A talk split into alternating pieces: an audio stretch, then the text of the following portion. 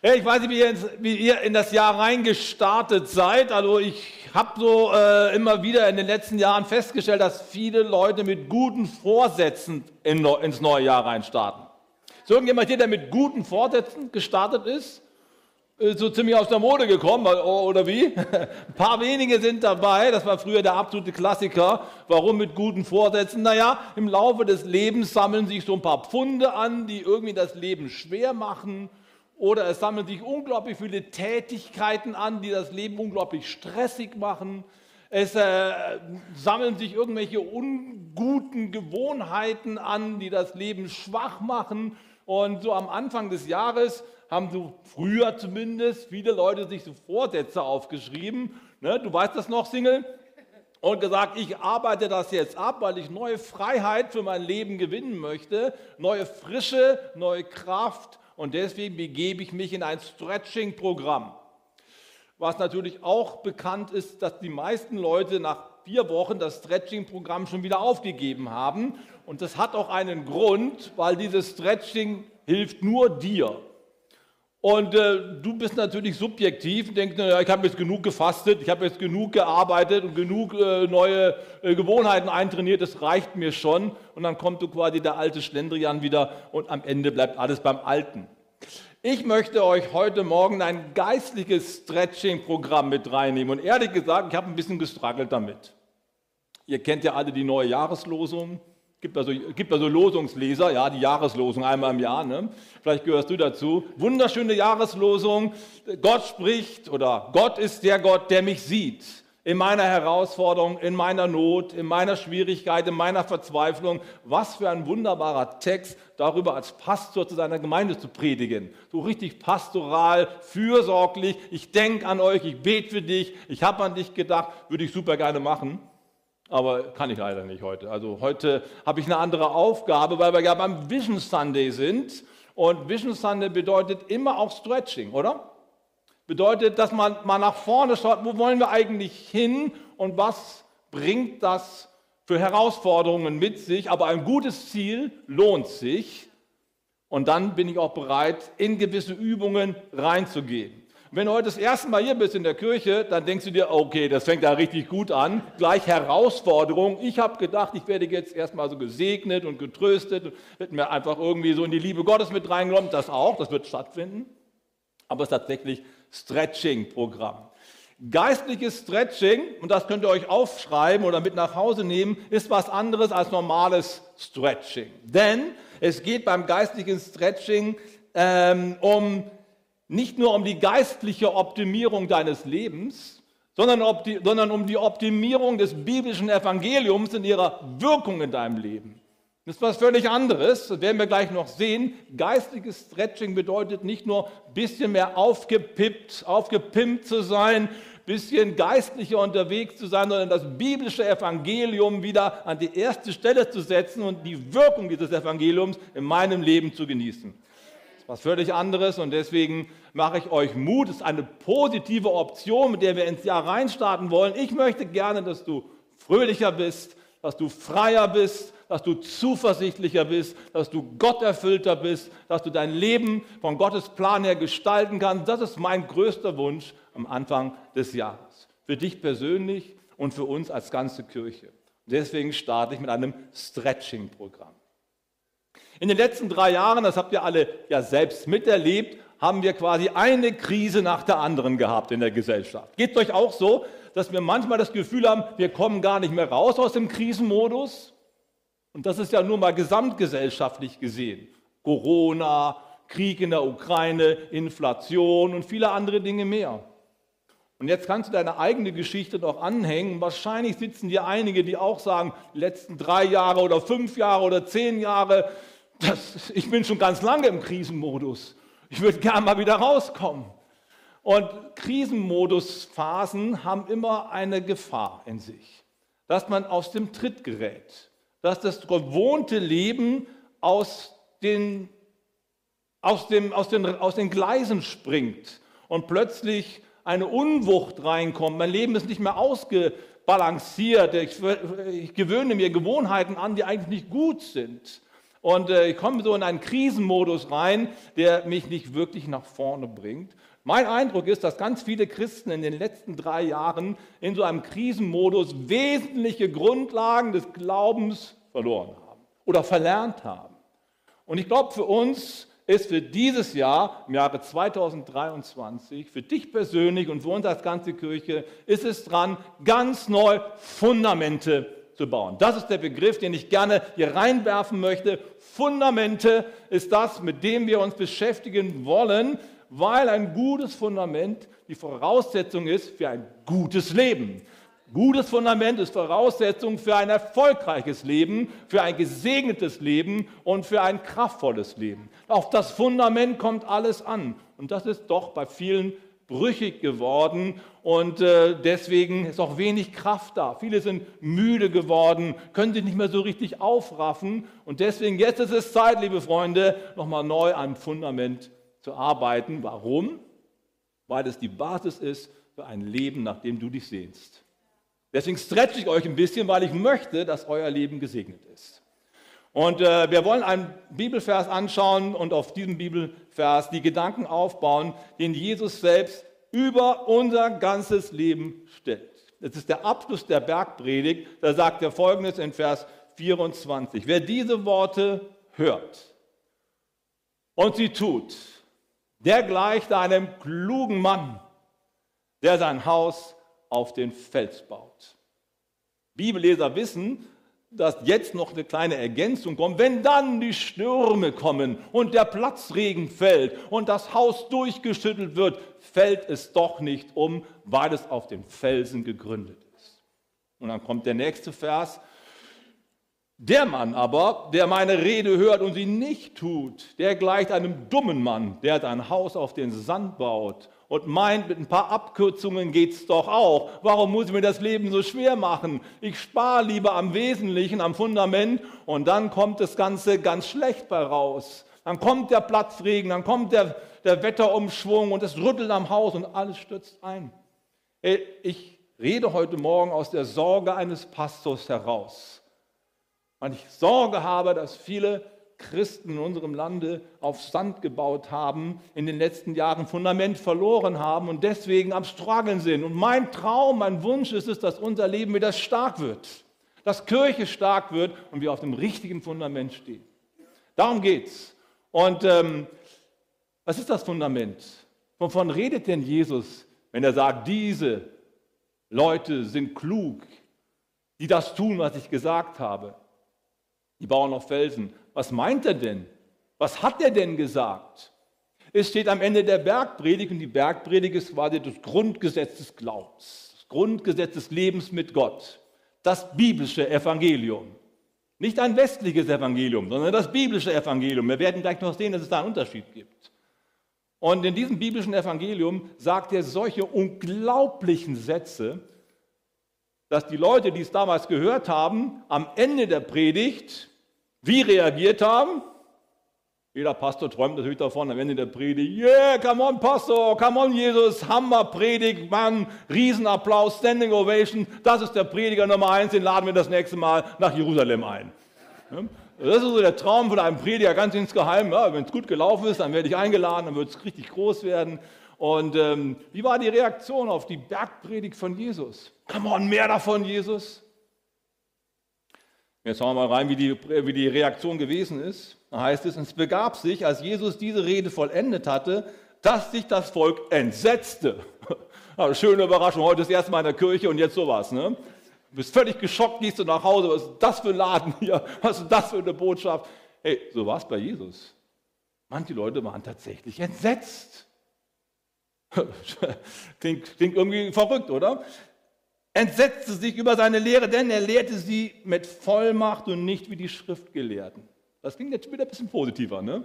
Entsetzt im Sinne von aufgerüttelt, irgendwie überrascht, auch herausgefordert. Aber da muss ich genau zuhören. Und ein Bibellehrer hat Folgendes gesagt, ich habe euch mal das Zitat mitgebracht, das hat mir so gut gefallen, das muss ich euch einfach mit auf den Weg geben. Da heißt es, Fritz Rienecker, der Eindruck der Bergpredigt war überwältigend.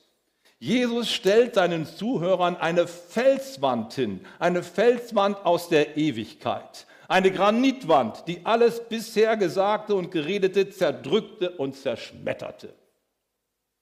Keine Rede, die je über Menschenlippen gekommen war, war umstürzender und wuchtiger als diese. Sie war im wahrsten Sinne des Wortes die Umwertung aller Werte. Verglichen mit dem Umsturz, den die Bergpredigt brachte, sind die größten Revolutionen der Erde nur Kindergefechte. starker Tobak, findet ihr nicht? Und jetzt reflektieren wir das mal auf unser eigenes Leben. Wie entsetzt, wie aufgerüttelt sind wir momentan in unserem geistigen Leben über die Worte von Jesus? Wie viel Dynamitkraft entfalten in unserem Leben? Das ist die Frage, die ich mal am Anfang stellen möchte. Wenn es damals so gewesen ist, dass die Leute komplett neue Horizonte aufgerissen bekommen haben, das habe ich noch nie gedacht. Und dann auf dieses, auf diesen Horizont ihr Lebensfundament bauen. Was kann da alles passieren, liebe Freunde? Wenn diese Kraft heute unter uns wirken würde, mit deinem persönlichen Leben und mit uns als Kirche. Was könnte alles passieren?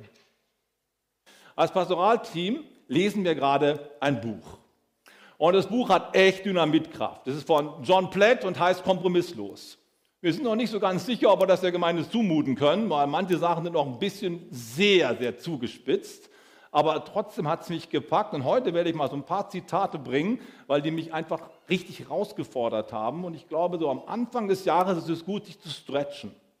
Die große Frage ist nämlich, haben wir eigentlich das biblische Evangelium in unserem Kopf, in unserem Herzen abgespeichert oder haben wir im Laufe der Zeit aufgrund der Kultur, der wir leben, uns ein Evangelium zusammengeschustert, was gar nicht mehr dem biblischen Vorbild entspricht und deswegen sind wir so schwach und müde. Das ist die große Frage, die er stellt in seinem Buch. Er sagt folgendes. Ich bin auf einer Reise. Also er hat noch nicht alle Antworten. Er fragt. Ich bin auf einer Reise, ich weiß nicht. Aber ich habe Fragen, die ich mir stelle. Ich bin davon überzeugt, dass wir als Nachfolger Jesu Werte und Ideale hochgehalten haben, die nicht nur unbiblisch sind, sondern dem Evangelium sogar widersprechen, zu dem wir uns bekennen. Das ist heftig, findet ihr nicht? Und ich mache es ein bisschen kürzer. Äh, er sagt dann in Seite 24, als erstes, um aus, dieser, aus diesem Irrtum rauszukommen, diesem Irrtum eines falschen, westlichen, verwässerten Evangeliums, brauchen wir folgende Grundentscheidung. Als erstes musst du dich entscheiden, allem zu glauben, was Jesus sagt. Für uns Christen wäre es ein schwerwiegender Fehler, zu Jesus zu kommen und zu sagen, lass mich hören, was du mir sagen willst, dann entscheide ich, ob es mir gefällt oder nicht. Zweitens musst du dich entscheiden, das zu befolgen, was du gehört hast. Das Evangelium fordert dich nicht zu bloßer Reflexion heraus, sondern zu einer Reaktion. Könnt ihr mir folgen? Das ist schon ein starker Tobak, findet ihr nicht? Fühlt euch gestretcht? Aber es ist ein gutes Ziel, um das es geht. Das hat mich ziemlich aufgerüttelt. Könnte es sein, dass wir ein falsches Evangelium in unserem Herzen abgespeichert haben? Nicht das Ganze, sondern ein westliches, von Individualismus und Selbstverwirklichung geprägtes. Und das ist kein Vorwurf, bitte versteht mich nicht falsch. Wir leben doch alle in einer Gesellschaft, die von Selbstverwirklichung, Individualismus und Freiheit, Autonomie des Menschen geprägt ist. Wie kann es da anders sein, als dass das auch uns irgendwie berührt? Kein Vorwurf, niemand soll sich jetzt schlecht fühlen. Es geht bloß darum, lasst uns zurückkehren zum guten Fundament, damit das Leben blühen kann. Und die Kirche blüht und dein Leben blüht und wir nicht irgendwie auf Treibstand sitzen und uns wundern, warum geht hier nichts. Das ist der Punkt, um den es eigentlich geht. Als erstes dich zu entscheiden, das zu tun, was Jesus gesagt hat. Und nicht abzuwägen, oh, gefällt es mir, gefällt es mir nicht. Weißt du, ich sage immer, den lieben Gott, den können wir uns nicht aussuchen. Ich wundere mich manchmal, dass manche Menschen sagen, wenn die Kirche das und das von mir fordert, bin ich nicht mehr dabei. Okay, wenn es bloß die Kirche wäre, kann man das so sagen. Aber wie wäre es, wenn es Gott fordert? Kann ich das wirklich, ist das eine Haltung zu sagen, wenn Gott das und das von mir fordert, dann ist er nicht mehr mein Gott? Paulus sagt einmal, wie kann denn das Bild zum Maler sprechen, warum hast du mich so gemacht? Das machen wir doch nicht. das geht doch nicht. Ne? Aber manchmal gehen wir so mit Gott um, ich höre mal zu, was er mir zu sagen hat, und dann überlege ich mir, ob ich das mache oder nicht. Merkt ihr was? Das ist Sand. Es braucht die radikale Bereitschaft zu sagen, wenn das wirklich von Gott ist, dann kann ich mir das nicht aussuchen. Und liebe Freunde, ich bin so begeistert davon, dass Gott so viel besser ist, als ich in meinen kühnsten Träumen habe vorstellen können, weil ich hätte auch einen anderen Gott akzeptieren müssen. Aber ich bin so dankbar, dass Gott, mein Gott so gut ist. Und das ist das Evangelium. Aber wenn er anders wäre, könnte ich mir auch das nicht aussuchen. Gott ist Gott und ich bin Mensch. Das ist der Punkt. Und diese Grundentscheidung braucht es. Wenn es Gott ist, ja, kann ich nicht Nein sagen. Das ist der Felsengrund, den wir brauchen. Dieses Buch von John Platt habe ich vor kurzem kennengelernt auf einer Konferenz. Und der Mann, der mir das Buch vorstellte, hat einen kleinen Vortrag gehalten und hat Folgendes zu diesem Buch gesagt. Dieses Buch hat meine Gemeinde komplett revolutioniert. Ich verrate jetzt nicht, woher das, wo das war und äh, welche Stadt und wie der Mann heißt. Aber es hat mich richtig, richtig gechallenged. Er sagt, wir hatten früher mal 250 Leute im Gottesdienst. War eine gut gehende Gemeinde, war richtig toll. Und dann kam irgendwie so ein Prozess, wo wir gute Gewohnheiten verloren haben, wo wir die Basics verloren haben, wo wir gemütlich und locker geworden sind. Und am Ende waren wir noch 50, 60. Und dann hat er dieses Buch in die Hand bekommen, hat das gelesen, ist kein Pastor, er hat ein eigenes Missionswerk, ist zu seinem Pastor gegangen und gesagt, Pastor, wie wäre es? Wir haben so eine Abwärts, Abwärtsentwicklung. Wie wäre es, wenn wir dieses Buch gemeinsam als ganze Kirche lesen würden, um wieder Fundamente bekommen? Und der Pastor sagt, ja, wir machen das. Die ganze Kirche hat dieses Buch gemeinsam gelesen. Wie gesagt, wir trauen uns ehrlich gesagt noch nicht, das Buch euch zuzumuten, aber die haben es gemacht. Die haben es gemacht und was passiert? In den nächsten Jahren ist diese Kirche wieder richtig stark gewachsen, haben jetzt 400 Leute im Gottesdienst und ist lebendig, gesund, stabil, festes Fundament. Die Kirche blüht, weil sie sich ein neues Fundament eingezogen haben, weil sie gemerkt haben, so geht es nicht. Das hat mich, hat mich richtig gechallenged. Wenn das bei denen funktioniert, warum sollte nicht auch neue Blüte, neue Kraft unsere Kirche erfüllen? Wir brauchen das richtige Fundament. Und der John Platt, der das Buch geschrieben hat, hat es selbst erlebt. Er hat eine große Kirche gehabt in, in dem Süden von den USA und er hat angefangen, seine Kirche richtig rauszufordern, nachdem er eine Reise nach Indonesien gemacht hat. Irgendwo im Urwald dort hat er dort verfolgte Christen besucht. Und es gibt Millionen von verfolgten Christen in der Welt. Millionen. Die sitzen nicht auf gepolsterten Stühlen, die haben keine Lightshow wie wir, die haben keine Band, die haben keine Verstärkeranlage, es gibt keine Klimaanlage, gehen wir an den Dschungel, wenn es richtig heiß ist. Nichts. Sie sitzen da auf dem Boden und wollen einfach nur das Wort Gottes hören. Er ist eingeladen worden von so Haus- oder Hauskirchenleitern. Die haben zu ihm gesagt, bitte lehre uns. Dann kam er dorthin. Das waren einfache Bauern. Die haben sich um 14 Uhr getroffen und äh, er soll eine Bibelarbeit machen. Er hat sich auf eine Bibelarbeit vorbereitet, so eine Stunde. Ne? Und nach einer Stunde sagen die, ja, red mal weiter. Wir sind hierher gekommen, um was zu lernen. Red weiter, red weiter. Und so redet er nachher acht Stunden bis 22 Uhr.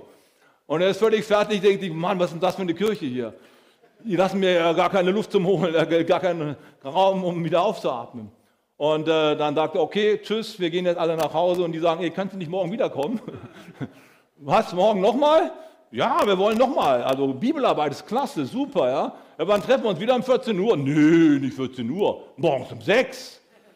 Um 6? Ja, um 6. Also kam er morgens um 6 und dann ging die ganze Geschichte wieder bis abends 22 Uhr.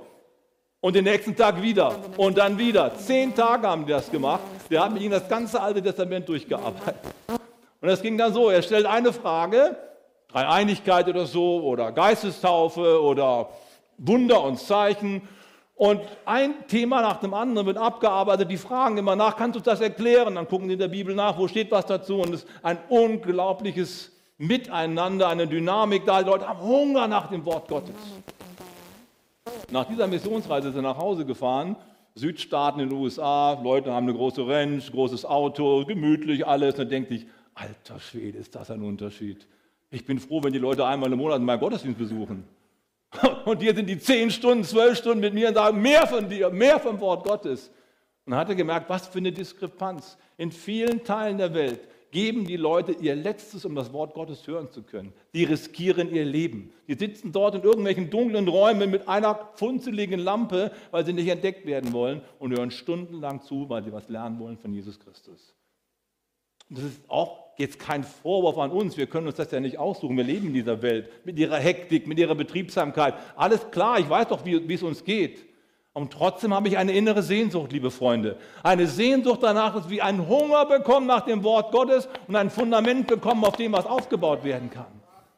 Das ist das Ding. Und wenn das die eine Gemeinde in Deutschland geschafft hat, wenn das der Plätt geschafft hat, ich selber bin auch in so eine Gemeinde reingeboren worden, wiedergeboren worden. Als ich mich bekehrt habe, wir waren genauso drauf. Ich habe zwölf Stunden auf dem Bauernhof gearbeitet. Da bist du abends richtig fertig, wuchte mal die ganzen Strohballen da hoch in die Scheune und dann die, Mel die Melkerei und so weiter. Das ist schon anstrengend. Und abends um halb acht bin ich zu Hause, denke mir, Mann, ich kann nicht zu Hause rumsitzen. Ich muss in die Gemeinde, ich muss Bibelarbeit machen, ich muss beten mit meinen Freunden geduscht, losgefahren, abends bis 10 oder bis 12 und morgens früh wieder raus. Nicht jeden Tag, nicht immer, aber immer öfter. Ja, also es hat uns einfach gepackt. Das geht, ihr lieben Freunde. Es braucht einen Hunger nach dem Wort Gottes, damit unser Leben blüht und wir Freude haben am Glauben. Ich möchte, dass du Freude hast am Glauben, dass du begeistert bist von Jesus Christus und von deinem Plan für dein Leben. Es gibt nichts Besseres. Aber ich habe ja schon gesagt, Stretching am Anfang des Jahres ein paar Pfunde verlieren, ein paar schlechte Gewohnheiten abtrainieren und so, das hört meistens schnell wieder auf. Und zwar deswegen, weil es sich nur um uns dreht. Das Evangelium aber dreht sich nicht nur um uns. Das biblische Evangelium hat zwei Seiten der Medaille. Und das möchte ich gleich mit euch gemeinsam nochmal durchgehen. Aber bevor ich das tue, möchte ich euch so ein Stretch im Programm mit auf den Weg geben, was notwendig ist, um ein gutes Fundament zu bekommen. Vier Punkte zum Mitnehmen fürs ganze Jahr. Seid ihr bereit? Holt euren Stift raus oder nehmt euer Handy und tippt da was rein. Das sind ganz einfache Basic-Übungen, Fundamente. Und ich wünsche mir so sehr, dass wir mit diesen Fundamenten ins Jahr reinstarten, weil ich glaube, auf einem guten Fundament kann sich auch Gutes aufbauen. Auf einem schlechten Fundament kannst du nie was aufbauen. Versickert alles im Sand und nichts wird mehr an deinem Leben. Und ich möchte gerne, dass du reich wirst im Glauben, dass du reich wirst an Lebensfreude, reich wirst an Segen. Dazu brauchst du das richtige Fundament. Erstens, ich möchte dich challengen und in der Herausforderung, beginne jeden Tag mit Gott, lebe mit Gott täglich. Vielleicht machst du das schon, dann ist das großartig. Aber ich befürchte, dass es viele nicht hinkriegen. Zu früh aufstehen, der Bus fährt, der Stau und dann kommt das unter die Räder. Es ist so wichtig, es ist eine sehr, sehr, sehr einfache Übung. Ich rede nicht von einer Stunde, ich rede nicht von zwei Stunden, ich rede von einer kurzen Zeit. Starte jeden Tag in den Tag mit Gott. Lebe mit Gott, mit Gebet und dem Wort Gottes. Jeden Tag. Nimm dir das fest vor. Bau dein Fundament an der richtigen Stelle. Wir müssen unser Leben auf das Wort Gottes aufrichten und auf die Beziehung zu ihm, auf das Gespräch mit Gott. Ziemlich einfache Übung, findet ihr nicht? Und ich weiß, wie schwer das ist, wenn du am Anfang des Glaubens bist. Bete mal 15 Minuten, wenn du noch nie gebetet hast. Ich habe mir einen Wecker gestellt. 15 Minuten und ich denke mir, na, 15 Minuten, das schaffe ich doch locker. Nach zwei Minuten war ich am Ende. Das gibt es ja gar nicht. Das, warum geht die Zeit so langsam vorbei? Gott, mir fällt nichts mehr ein. Es ist schwierig. Dann nimm dir lieber fünf Minuten vor, okay? Mach nicht so hardcore wie ich, Viertelstunde, hardcore, ne? Voll. Fangen wir wenigstens mit fünf Minuten an, ist auch schon gut. Und dann noch ein Wort Gottes. Das ist das Erste, was ich dir wirklich empfehle. Jeden Tag. Es braucht Rhythmus in unserem Leben. Es braucht Gewohnheiten, unser Leben nach vorne bringen. Lebe mit Gott. Zweitens, lebe für Gott.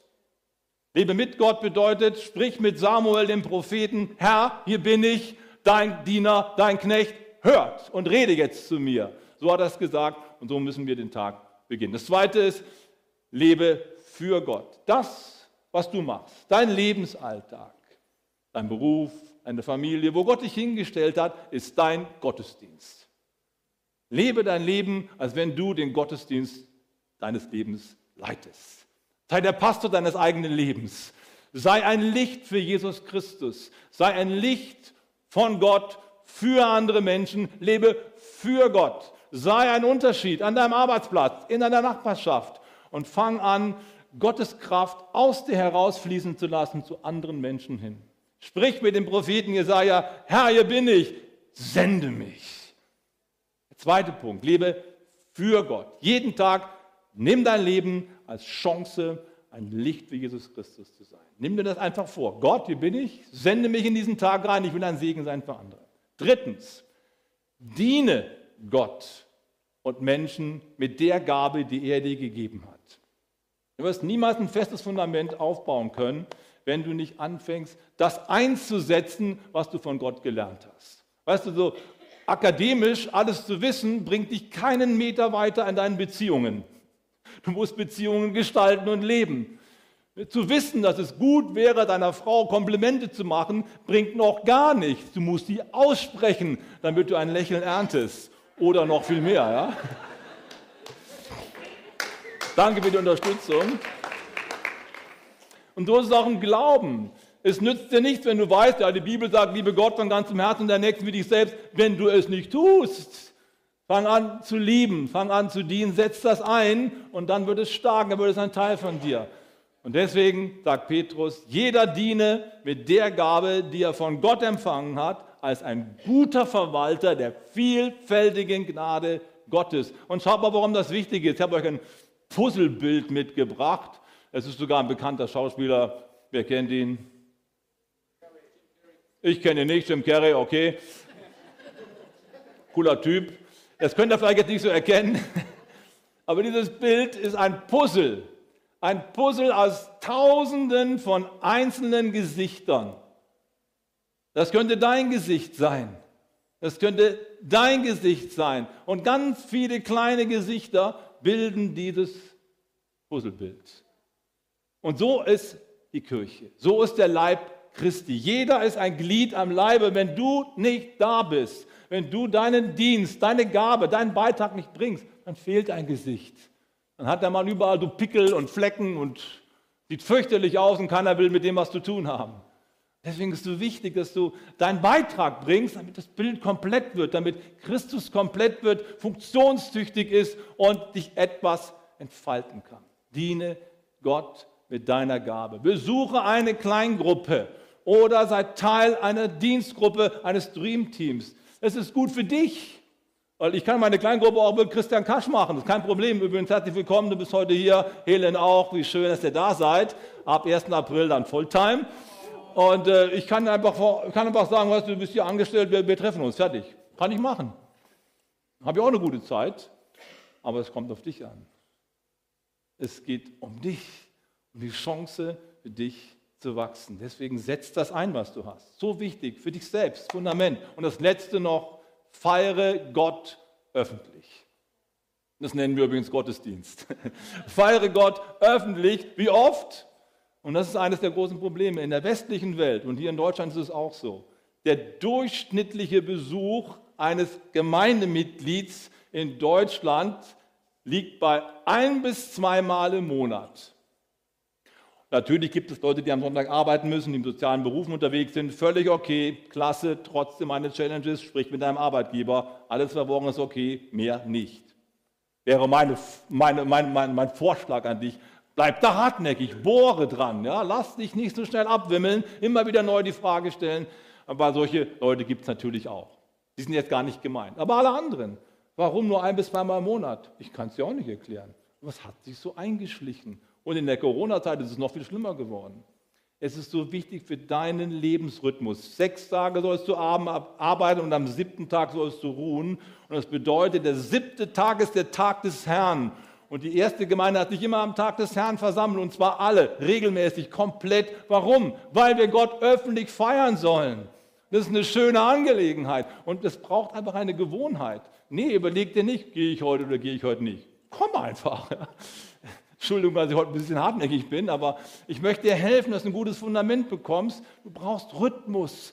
Alles in unserem Leben, wenn es, wenn es blühen soll, wenn es gesund sein soll, braucht Rhythmus braucht Gewohnheiten, braucht den Wechsel zwischen Spannung und Anspannung. Und so ist es auch im geistlichen Leben. Wir brauchen unseren Alltag, wir brauchen aber auch so dringend diese Zeit geistlich. Und das einmal in der Woche, sieben Tage hat die Woche und der siebte Tag ist der Tag des Herrn, Heiligen, den Feiertag. Darf ich das nochmal so sagen? Ist ja sehr unmodern geworden. Ne? Aber ich möchte dich herausfordern. Sei einfach dabei. Und ich sage das ja nicht, weil ich hier die vollen Ränge haben möchte, sondern ich möchte, dass dein Leben ein stabiles Fundament bekommt. Der Rhythmus deines Lebens entscheidet darüber, wie freigesetzt du bist, wie gesund du bist und wie fröhlich du bist. Rhythmus, Rhythmus, Rhythmus. Deswegen. Vier Dinge, nämlich, die möchte ich dir gerne mitgeben. Und jetzt komme ich nochmal zu dem Bild. Wenn wir das nur für uns machen würden, wenn ich das jetzt dir mit nach Hause gebe und sage, okay, Pastor Bernhard hat gesagt, dann machst du das eine Woche, zwei Wochen, denkst du, ach komm, vergiss es einfach. So toll ist es auch nicht, bringt mir nicht so viel. Habe ich auch Verständnis dafür. Kann ja passieren. Wenn es nur um uns ginge, werdet ihr das nicht schaffen. Wir brauchen ein anderes Bild. Wir brauchen das biblische Evangelium. Diese Trainingseinheiten sind nämlich nicht nur wichtig für mich, sondern sie sind wichtig für das Evangelium. Was meine ich damit? Ich will kurz ein Bild malen. Wenn der Arzt zu dir sagt, liebe Conny, wo ist die Conny? Liebe Conny, dein Bein. Ja? Jetzt gehst du dreimal die Woche schön schwimmen und dann wird es besser werden. Dann hast du einen starken Anreiz, weil du hast ein Problem, du willst das Bein wieder in Ordnung bekommen. Wenn du aber total fit bist und äh, der Arzt sagt, wäre ganz gut, ein bisschen Sport zu treiben, dann hast du eine ganz andere Motivation, weil du denkst, naja, wenn ich es nicht mache, ist auch nicht schlimm. Aber wenn du die Hoffnung hast, das, was ich da mache, könnte mein Bein in Ordnung bringen, bist du ganz anders am Start. Anderes Bild. Wenn der Arzt dir sagt, du sollst schwimmen gehen, nur für dich wegen der Gesundheit, aber du hast nichts Besonderes, wirst du bald wieder aufhören. Aber stell dir vor, du wärst, ein, du wärst Schülerlotse im Urwald. Schülerlotse im Urwald, ja, sowas soll es auch geben. Und da gibt es quasi auf dem Schulweg so einen Fluss, der da durch den Weg, den Schulweg durchgeht und der ist immer relativ seicht, normalerweise.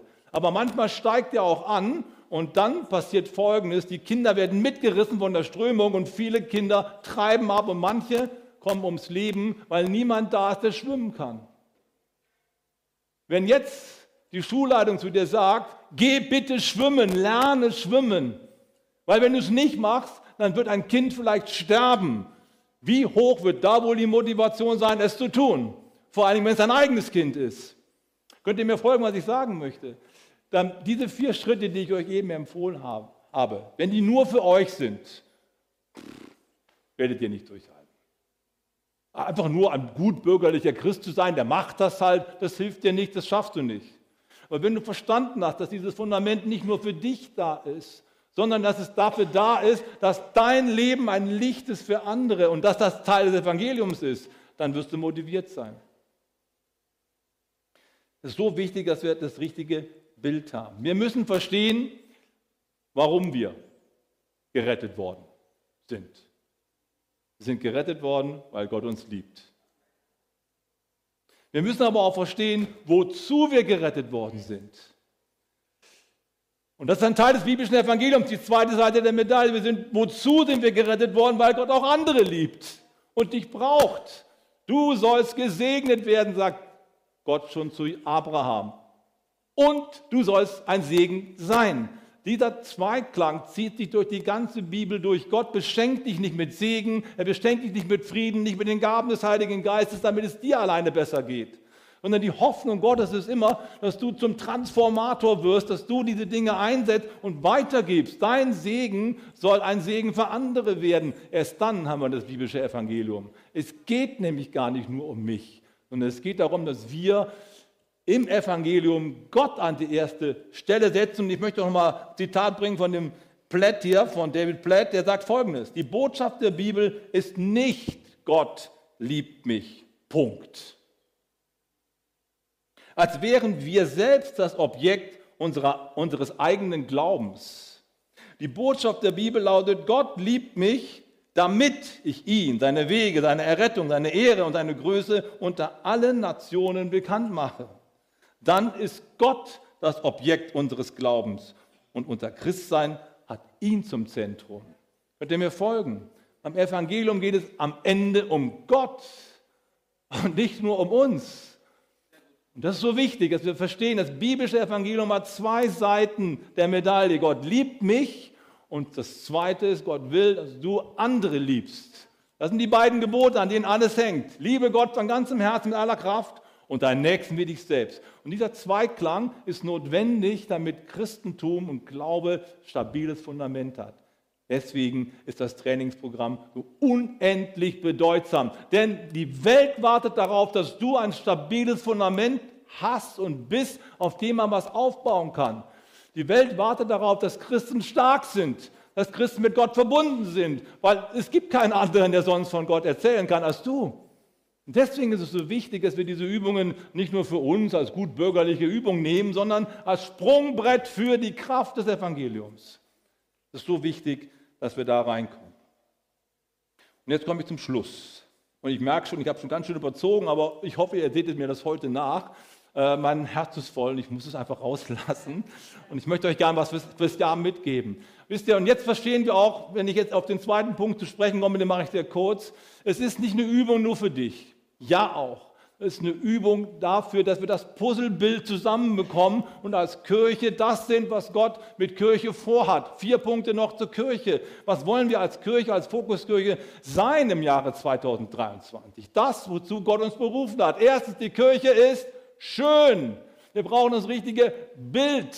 Ich hoffe, ihr habt das richtige Bild von Kirche in eurem Herzen. Weber und ich waren jetzt vor ein paar Tagen im Petersdom, am Abschied genommen vom alten Papst. Tatsächlich, haben wir gemacht, war aber eher Zufall. Er war halt da gerade gelegen, als wir reingegangen sind.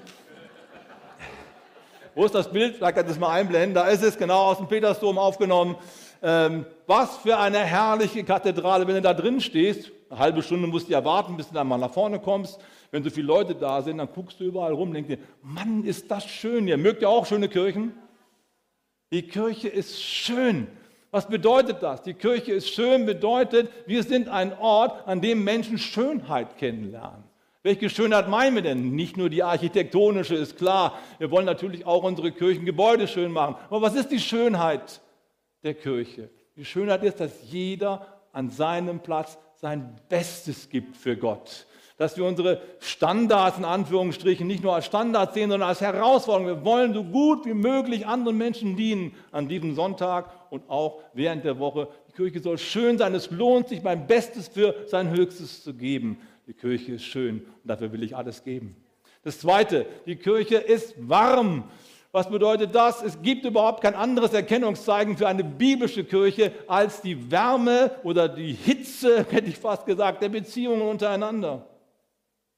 Das ist quasi der, der, der Gradmesser der Gesundheit einer Kirche, ist, wie stark und liebevoll sind die Beziehungen der Menschen untereinander. Könnt ihr das glauben? An der Liebe, sagt Jesus, wird die Welt erkennen, dass ihr meine Jünger seid. Und die erste Gemeinde war ein Herz und eine Seele. So wie die beiden Schwestern, die ich euch hier mitgebracht habe. So stelle ich mir Kirche vor. Das ist Kirche. Das ist das, wovon wir träumen, dass Menschen hier in dieser Kirche aufblühen, Freunde finden, Wärme finden, angenommen, finden, angenommen sind. Das ist Kirche. Wir sind nicht für alleine, nicht jeder für sich alleine da, sondern wir sind dazu da, dass wir den anderen wärmen. Okay? Das dritte, Kirche ist weit.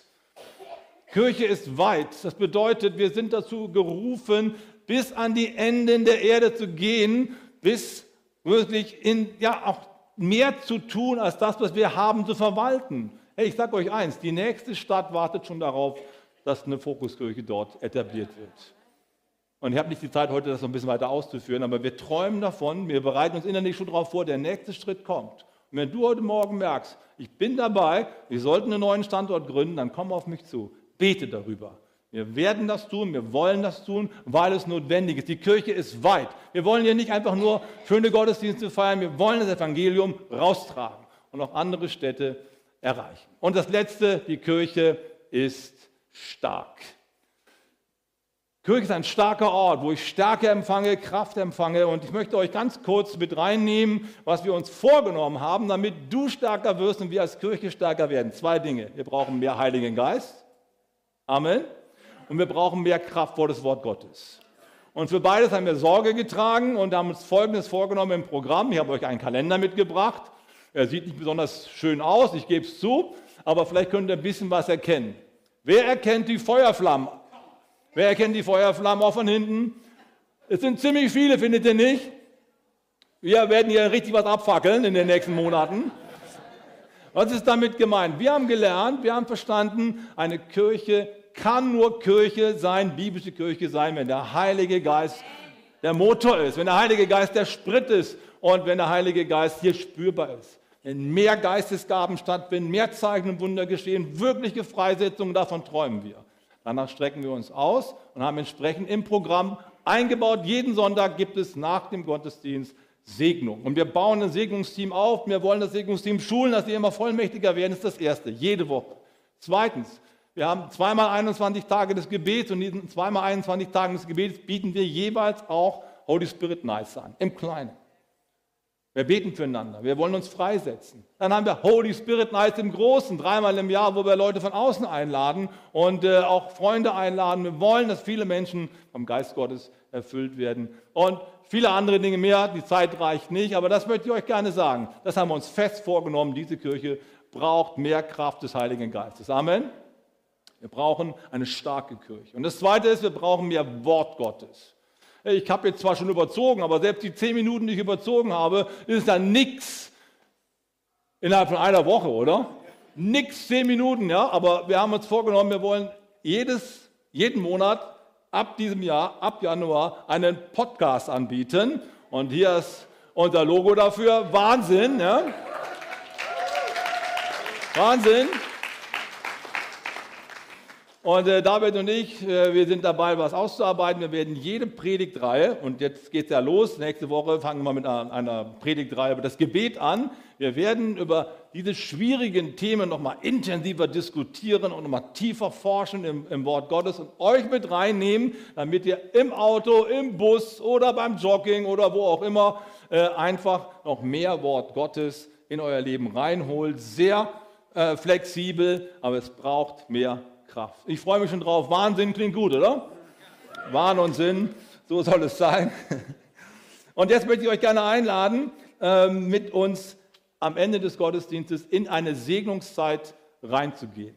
Und wir möchten heute als Pastoralteam jeden Einzelnen für das neue Jahr segnen. Und gleichzeitig euch diese Einladung nochmal aussprechen, lernt nochmal ganz neu diese vier Basic-Schritte kennen und trainiert sie ein. Gebt quasi Antwort, wenn er nach vorne kommt und sagt, ich will das gerne machen, ich will mit Gott leben, ich will für Gott leben, ich will dienen im Haus Gottes und ich will öffentlich feiern. Das ist meine Challenge an euch. Dafür wollen wir gleich beten und noch ganz zum Schluss, ich habe ein, hab ein Papier hier gefunden, dass mir das ausgerechnet heute Morgen in die Hände kam. Das habe ich vor zwei oder drei Jahren von einem Gottesdienstbesucher bekommen. Da ist es und habe bis heute nie richtig gelesen.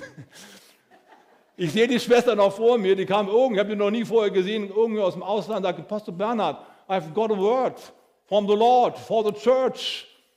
And I've written it down und so. Und dann hat mir das hier gegeben und ich habe mal kurz drauf geguckt und irgendwo hingelegt. Heute Morgen fällt mir das Ding in die Hand und was schreibt sie da? Sie hat echt hier im Gottesdienst gesessen hat das empfangen für uns. Und dann schreibt sie folgendes: Gott Don't let this church stay comfortable. But let them grow and reach the community outside of this building. Auf Deutsch, Gott bewahre diese Kirche, dass sie bequem wird. Sondern lass sie zu einer Kirche werden, die aufsteht und aus diesem Gebäude rausgeht und das Evangelium der ganzen Gesellschaft bringt. Das ist cool, oder? Let this church be a place of refuge and growth for all who enter. Lass diese Kirche ein Ort des Wachstums sein und des Schutzes für alle, die reinkommen. Großartig. Lord, give the pastors wisdom to speak, the church humility to listen, most of all, soften, soften all our hearts so that our pride and obsession with control may not stop us from seeing you right beside us. Auf Deutsch heißt das, Gott schenkt der Kirche Gnade, dass sie wächst und jeder Einzelne wächst und ähm, gibt den Pastoren Weisheit zum Sprechen, der Gemeinde Demut zu hören, aber über all dem vor allen Dingen dieses starke Bewusstsein, dass Gott an unserer Seite ist und dass wir es lernen dürfen, unseren Stolz und unsere Sucht nach Kontrolle im Vertrauen an Gott abzugeben, damit er handeln kann. Was für starke Worte, findet ihr nicht? die liegen jetzt drei Jahre bei mir deponiert und heute sollen die detonieren. Amen.